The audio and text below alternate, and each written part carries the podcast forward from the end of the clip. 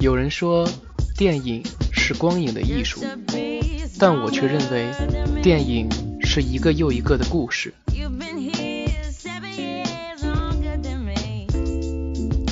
这里是杰森的电影报告，我们与你分享电影背后的故事。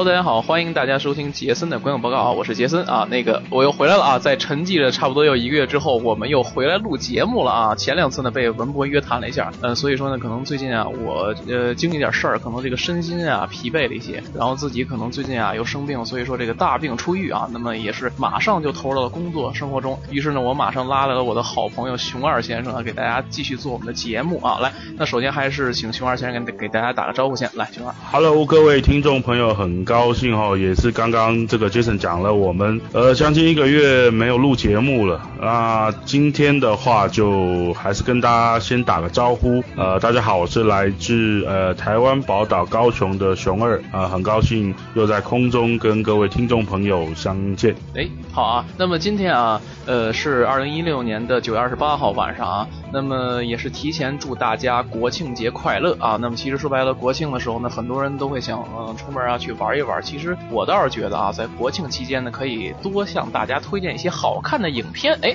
说到这儿呢，我们就顺便就给大家提一提一些国庆档的一些影片好了。呃，也顺便也就是给几个电影做个预热嘛。呃，其实我倒觉得啊，九月三十号上映的这个《湄公河行动》，还有这个九月三十号的这个《绝技》，哎哎呦不错哦，我就觉得这两个片子很好看。之前熊二也跟我们说过，想也是呢想做一些前导啊，不过呢，呃，可能由于时间的原因啊，呃，有些来不及了，所以呢，在这里头就插了一个软广告啊。如果说大家觉得这两部电影还不错的话，可以去影院稍微关注一下啊，熊二。嗯，那么这两部片子的话，你觉得如果说你让你挑一部更加你喜欢看的话，你会选择哪部呢？呃，这样子其实啊，呃，也跟各位听众朋友报告一下，因为今天我们录音的时间是九月二十八号。那其实熊二在昨天下午，因为这个呃博纳影业它有举办一个那个提前的看片会，那就是说这个湄公河行动，熊二昨天已经呃先帮这个各位广大的听众朋友我们已经过滤过了。那其实这个片子其实呃质量挺好的，熊二个人的话其实呃蛮推荐。大家去看的，因为他呃，大家知道是林超贤导演，他比呃蛮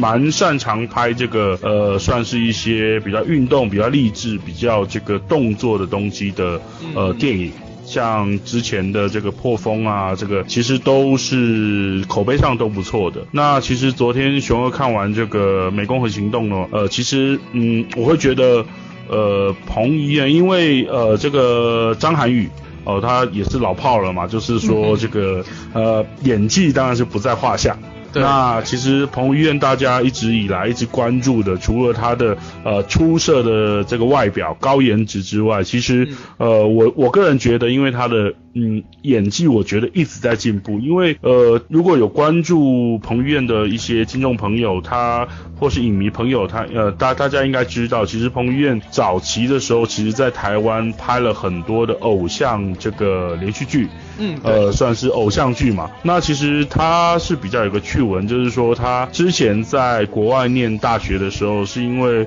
呃，大概我没有记错，应该是大二的时候进呃回到台湾，那就是过了一个过，我忘记是暑假还是寒假。那在路上呢，就是跟朋友逛街就星探发现，对，就被星探发现，然后就。拍了第一部这个叫做《爱情白皮书》哦，当时也是也引起其实蛮轰动的。其实呃，彭于晏的因为外形蛮比较出色嘛，那就是在。一一路上的这个呃，其实星途其实还算顺遂了。那当然他也是经过，因为今年也三十多岁了，其实也是经过一些低潮期，然后在这个呃又过来内地。那从呃原本是就是呃大家就是小鲜肉嘛，那个现在的说法叫小鲜肉嘛。那那时候其实他一过来内地的时候，其实也拍了蛮多的这个呃电影。那其实呃有跟白百合合作。作的啦，那个分手合约，那有呃黄飞鸿啦，那一直到现在比较呃大家深植人心的就是他呃比较正义的形象嘛，包含了跟这个张家辉的这个激战，然后还有。还有寒战二，还有寒战系列，对寒战系列，寒战系列，我我觉得真的是，呃，彭于晏他这个真的演技大爆发，因为呃早期的话可能就是比较不用说去琢磨演技，但是我觉得他在他是一个演员的一个成长，因为我我记得我们之前忘了做哪一个电影，我们做了一个节目，我我之前熊二跟大家就觉得预测说彭于晏很有望成为呃就是三十到四十岁左右的这个。呃，中港台的这个男演员，我我觉得他很有望成为一个引导的地位。其实我倒觉得我更看好谁啊？我原来我觉得李治廷其实跟他差不多，但是后来我觉得慢慢发展到现在，感觉李治廷现在这个地位很尴尬呀，你没觉得吗，熊？呃，李治廷就是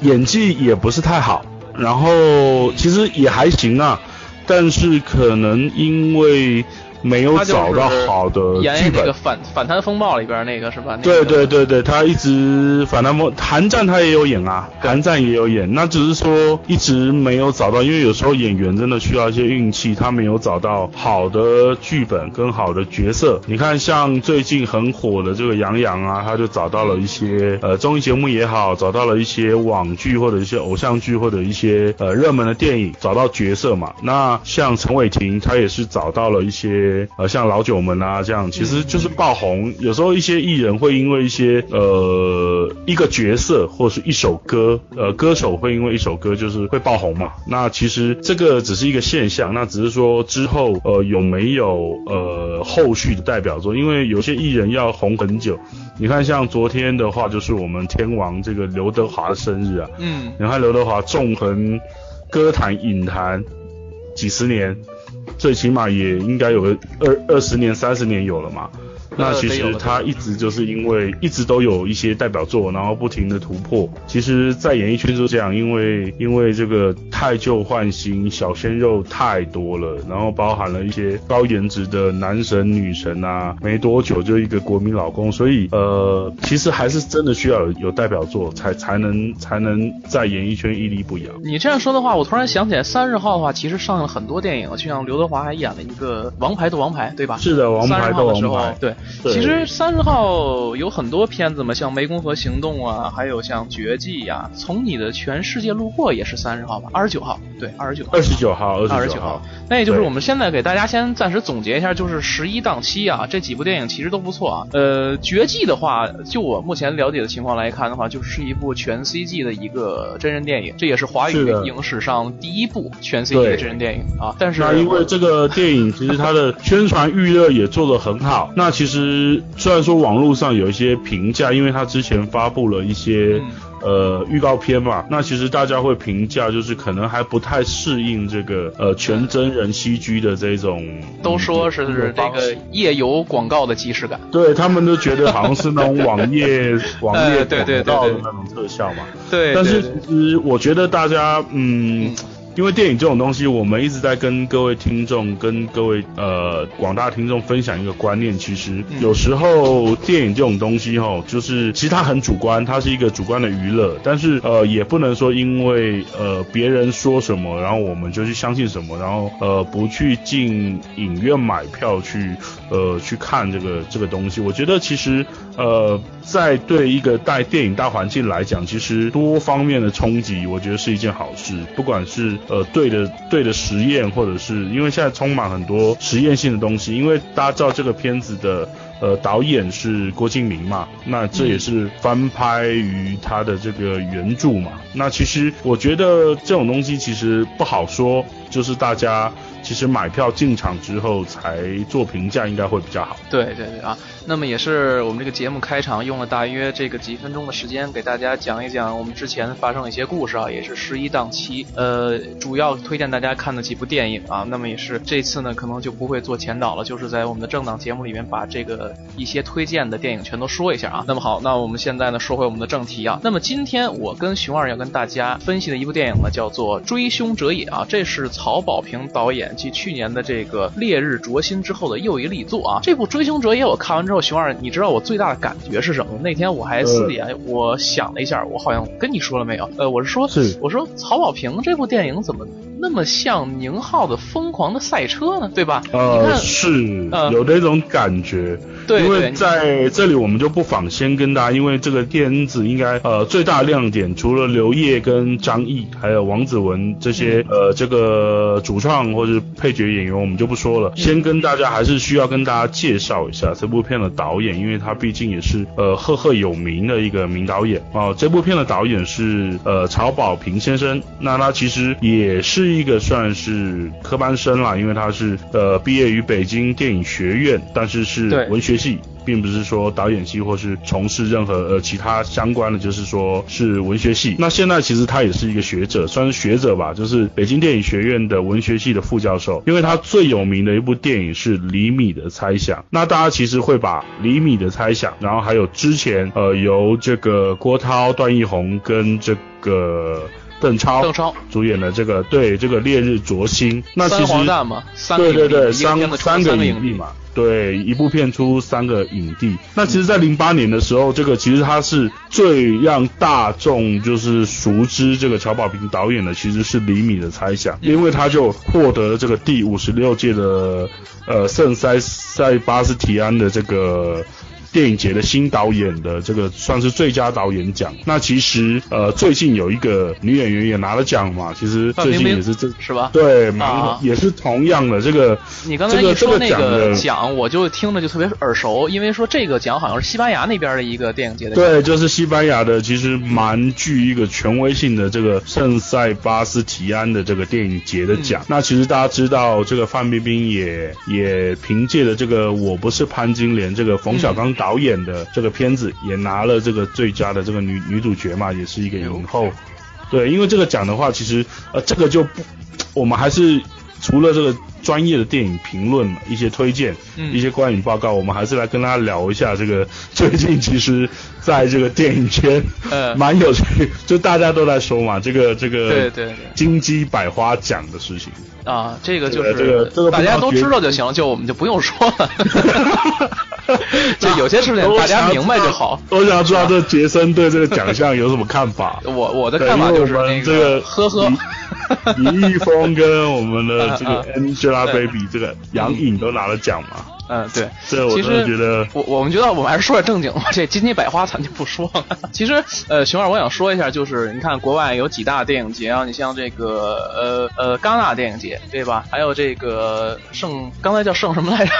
刚才那个西班牙圣塞巴斯提安这个西班牙的对对对，很有分量还有那个还有那个柏林电影节啊，在这个国外这边的话，这几个电影节里边最权威、最具有号召力的这个电影节是哪个呢？我觉得应该是戛纳电影节吧。戛纳吧，我我个人是觉得戛纳是很有很有这个分量然后。，然后就是柏林电影节，因为你看，好多像中国的一些导演啊，就比如说像贾樟柯呀之类，他们原来最早都是拍地下电影出身的，后来呢转拍文艺片儿。因为为什么叫地下电影？说白了就是你这个电影就没有许可证，也没过审，那本子没过审，你就直接放外边去放了，就压根儿这种电影跟国内比，就完全不可能让你去上，你知道吧？就因为好多呃好多之前那个导演就是拍那个颐和园那个导演，你知道吗？呃，熊二呃，这个我就这个我就不知道，啊，没印象。那那位导演啊，那位导演之前就因为拍了这部禁片啊，这这个片子是郝蕾主演的，郝蕾主演的，就因为郝蕾拍了这部片子，呃，尺度比较大，所以那时候那时候就因为这个事儿跟邓超分手了。因为这部片子，那个导演被禁拍了好几年，知道吧？就是在中国电影史上有很多导演就是因为自己有些想法拍了一些这部电影，然后没有得到国内一些许可，然后放到国外电影节去上映了之后，他就会被禁。这个事儿，我觉得以后我们可以单独拿出来做一期这样的节目，我觉得挺逗的。你看，像原来在体制之外的导演，像贾樟柯，现在呢，他也拍了《山河故人》啊，这些体制之内的，也算是一种妥协吧。但是我觉得，嗯，中国不缺乏好的地下电影的导演，也不缺乏好的文艺片的导演，就包括可能我们之后要跟大家说的这个《长江图》。哎哎，熊二，《长江图》你看过吗？《长江图》这个电影，呃，长江图看过，长江图看过。那个大家顺便也说一下吧蛮。喜欢因为他算是，因为他其实在宣传上说是可能中国最后一部用胶片拍的电影。当然，对胶片近期比较有名的，当然大家就知道是那个侯孝贤导演的那个《聂隐娘》嘛，《刺客聂隐娘》嘛。对，因为胶片胶片拍电影这种事，其实呃第一个就是成本考量，因为它胶片真的很很贵，它很成本是非常大。那尤其像这个。呃，侯孝贤侯导这种比较呃注重细节的导演，他会在拍片的时候，其实呃会用掉很多的胶片。其实这是一个对于一部电影的成本是非常大的考量。那其实《长江图》这部电影为什么会用胶片来拍？其实呃还是会让整个画面感会更饱满，会是比较更好的方式去呈现在。呃，构图在画面上面，但是这其实其实也很考验导演的功力啊。其实这个事情其实呃一体两面，你如果说功力不够好的导演去指导一部胶片电影的话，其实不见得可以拍得很好。其实说白了，现在你光有这个胶片拷贝啊，也没有用。因为现在在国内已经有很少电影，就是电影院能支持这个呃咱们这个胶片的这个放映了，是吧？反正据我所知应该是很少。呃，然后我现在再给大家补充一点啊，刚才抱歉，啊给大家补充一点，《颐和园》的导演是娄烨啊，娄烨导演。呃，熊二，你对娄烨导演有所了解吗？这我还真的。比较少关注他的作品。其实娄烨导演啊，其实说白了，呃，也算是中国内地史上这个禁片的导演的其中啊。我再补充一下，他之前啊有这个，呃，有些地方我不能说，他参加过某个一些什么什么东西，这咱不能说啊。我说说完之后该封台了，以后我们不能再做了。然后就是擅自去这个拿这个电影去戛纳参赛，然后被这个我们国内啊，然后禁拍了五年。然后之后呢，呃，他还指导过这些电影。这个这部《颐和园》是二零零六年他拍的啊，二零零六他跟他拍的，然后主演是郭晓东跟郝蕾啊。大家如果有兴趣，可以去看一看这部电影，网上有资源，大家可以自己搜寻。反正这部电影尺度挺大啊，我只能说到这儿了啊，再说就可能要被封了，因为最近这个也是网上比较严查嘛，是吧？好，那我们现在说回正题啊。嗯，其实我们刚才我们说到这个国外很有影响力的几个影展啊，呃，戛纳算一个，然后柏林电影节其实算一个。那柏林电影节一般的话，它的这个规模跟戛纳比的话是不相上下吗？因为我很少去了解这个东西，所以说我觉得，呃，可以向熊二请教一下。呃，你说戛纳电影节吗？对，我说我说刚才说，我觉得说戛纳跟柏林比啊，一般不是说那个，你看柏林电影节的话，呃，很少能看到，就是有很多这个咱们这些媒体的朋友去那边去采访啊。这样一看戛纳应该有很多，柏林我觉得给我第一印象很多就是中国电影获奖啊，比如说都是一些文艺片呀，基本都是这样啊。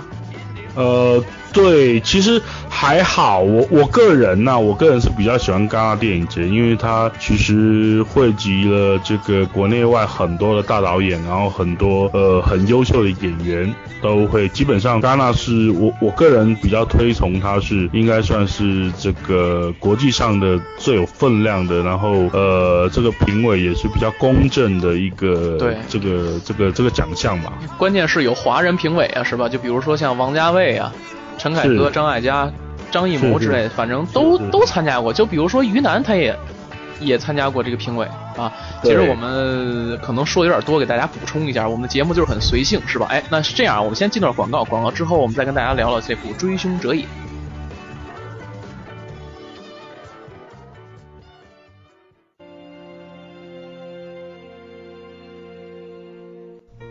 我们爱吃荔枝。我们心中有一座喜马拉雅，我们都想成为涅槃的凤凰。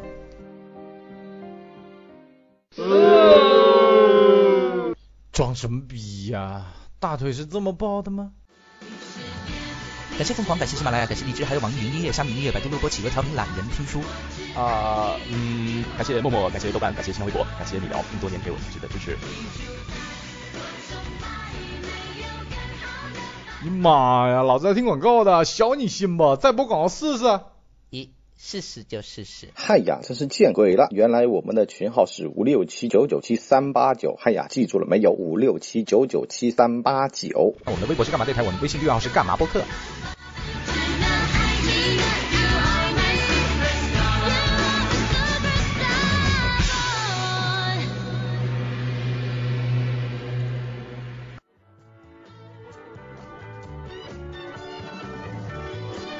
广告回来啊，刚才也是聊了一下，就是给大家呢也补充了一些知识啊。毕竟很多朋友之前我看这个在节目下方留言说，我们说做节目可能有点水分啊。我觉得其实我不这么认为，我们其实给大家做节目就是营造一种轻松愉快聊天的氛围啊，不是说现在哎想给大家给大家做一节目啊，给大家说什么，其实没有必要这样，就是在聊天的情况下把这些干货给大家加进去。所以呢，我也吸收了你们的意见啊，大家请想听干货是吧？行啊，打钱。对吧？我们一期节目你给打赏个五十块钱，我觉得挺好啊，是吧？哎，好，现在我们就是把这个话题拉回来啊。其实刚才说到曹保平导演来讲的话，其实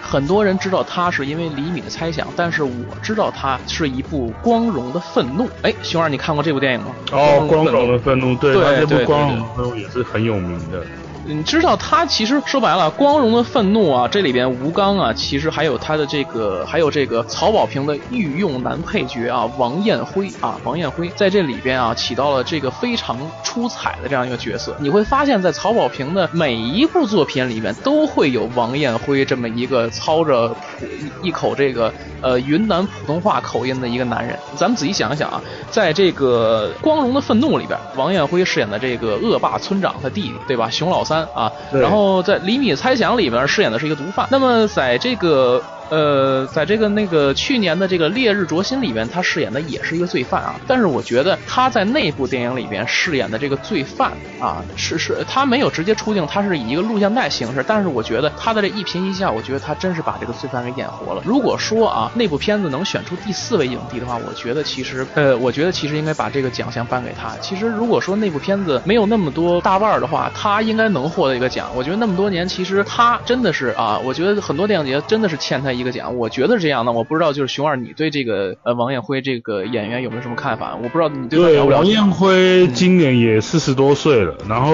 对对他其实是云南，他其实是话剧话剧演员，然后他其实也演了很多的一些，应该最早的作品是《光荣的愤怒》嗯那演这个熊老三嘛，这个反派角色嘛，对对但其实他的保他就一直大受好评，然后呃过了两年才跟这个曹保平导演在合作，所以所以才在这个厘米的猜想这个，其实他一直都是一个配角的演员啦，但是有时候一些电影的话，其实呃配角也相当出彩。那其实因为这个《烈日灼心》是因为呃。这三个那个影帝就是太太出色了，在演技上面，所以呃相形之下就是可能会稍微失色。其实你像王艳辉，他不仅也是演过曹保平导演的电影，他还出这个客串过《心花怒放》，那里边哦是是是对徐峥里边有一有一段，他这个演员其实说白了可搞笑，然后也可以演出那种其实呃挺让人印象深刻的这个角色，就包括在这部片子里面他饰演的什么角色呢？他饰演的一开始我以为啊也是跟那个呃熊老三似的，但是后来我明白了，他其实说白也是一个买凶杀人的一个故事，就是这个就把话题又拉回来，就是这部电影的话，它的叙事是像宁浩那种的一个平行叙事的感觉，就是在同一个时空，在同一个时间段里发生不同的事，呃，发生了这个好多事件，他把这个镜头融合到一块儿了。呃，这部片子的整体的这个结构，我觉得还是挺逗的。那天我跟你说完之后，你跟我说了说这个呃，影片商业化是吧？这个导演得做商业化这个东西嘛，呃，就像宁浩导演一样，呃，但是我觉得其实这部片子啊，它的商业化其实没有做得太好，呃，因为有之前有这个《光荣愤怒》，还有这个《烈日灼心》来说的话，你会发现曹保平导演他这个人最大特点就是他的电影里面啊。会有一些对现实生活中像当今社会的一些批判，在批判里面就是有这种黑色幽默的批判，他也不他也不太明着说，但是但是他的电影能让你琢磨出一丝这个批判的味道出来，就包括这个《光荣的愤怒》，就是你以为。呃，吴刚饰演的这个人把这个整个村的这个这个村子这个呃熊老熊熊老三，还有这个熊老大、熊老二这几个人铲除之后，恶霸就没了吗？其实不是啊，其实在铲除完这个过程之后，吴刚饰演的这个村长，他也变成了恶霸了，等于说。他这个曹保平导演会把一些他的目光会聚焦在一些中国这个现实社会的一些呃底层，就比如说乡村这上面，乡村最基层的这个恶霸上面，你你我好像从来没有说在哪部片子啊能看到说就乡村基层的这些基层的这个呃公职人员啊，我只能这么说啊，不能说政府还是公职人员，就是这种这种情况，其实说白了也也挺具有讽刺意味的。但是我其实 觉得啊，这部片子怎么来说呢？如果能够过审，其实说白了就是一个奇迹，因为你看啊，最近的几年那个电影啊，很没有很多像这种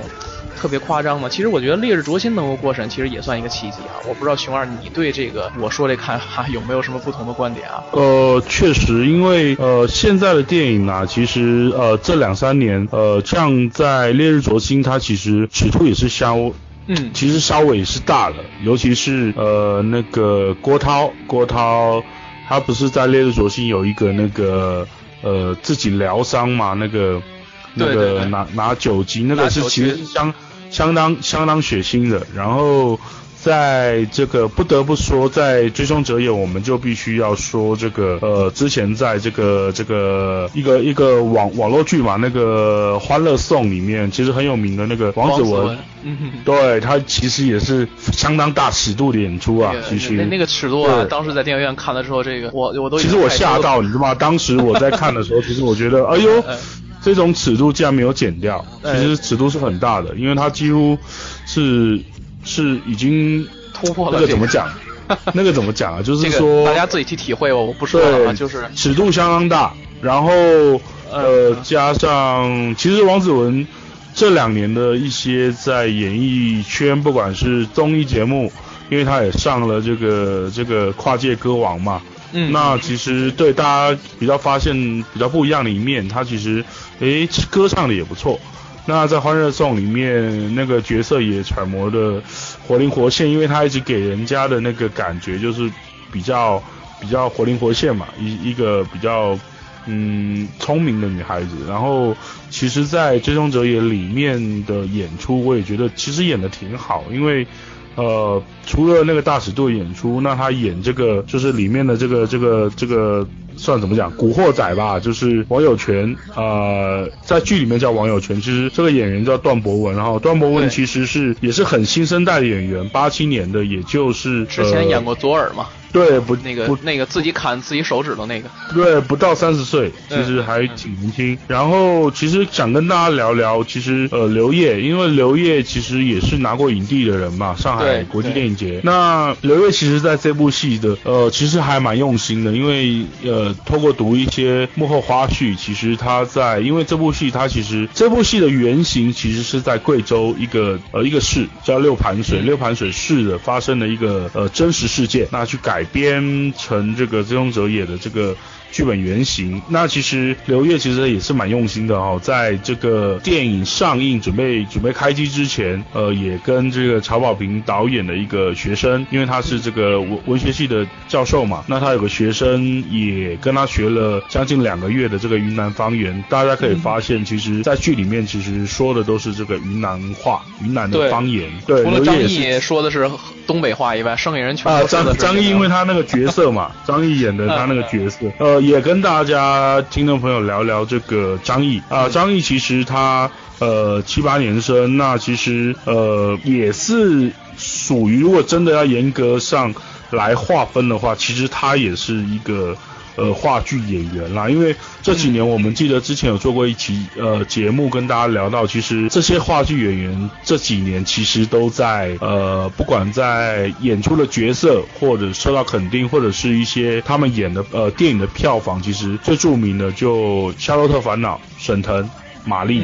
他们都是话剧演员，开心麻花嘛。那张译其实他也是个话剧演员，包含了像邓超，呃，他也就是其实都是话剧呃功底非常深的演员。那其实从话剧舞台转战到大荧幕，其实就是非常的其实游刃有余。那张译他其实最早就是《士兵突击》嘛，就是太有名了。然后演的那个呃、到了后面其实演了好多的电视剧，然后